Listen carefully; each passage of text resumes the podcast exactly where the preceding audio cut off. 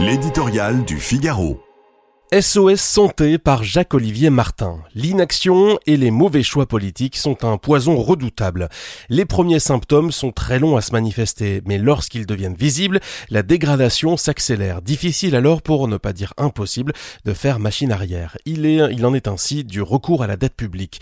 Au début, il y a 50 ans, quelques milliards d'euros, puis 100, 1000 et plus de 3000 milliards aujourd'hui. Toujours plus d'intérêts, de prélèvements, de promesses non tenues, de baisse de l'endettement, redoutable nœud. Et euh, que dire des 35 heures qui ont sapé la valeur travail? Au même mot, les mêmes conséquences partout, y compris pour les pénuries de médicaments qui frappent notre pays. Là encore, elles sont la conséquence des errements politiques des décennies passées. Quels sont-ils? La combinaison de trois calamités au minimum. L'abandon de l'industrie.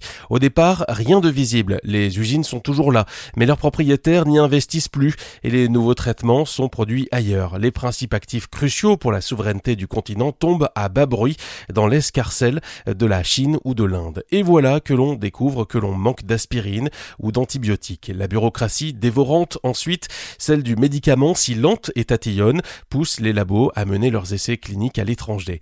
Les moins téméraires ne veulent même plus demander d'autorisation de mise sur le marché de leur traitement en France, tant la procédure est lente et coûteuse. Et enfin, une politique de santé qui a fait du médicament et notamment du prix des génériques la variable d'ajustement du financement d'une sécurité sociale obèse et dispendieuse.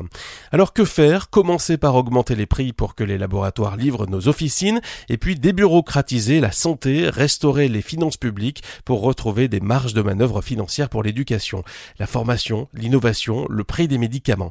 Première urgence, passer à l'action. Désormais la santé des Français en dépend.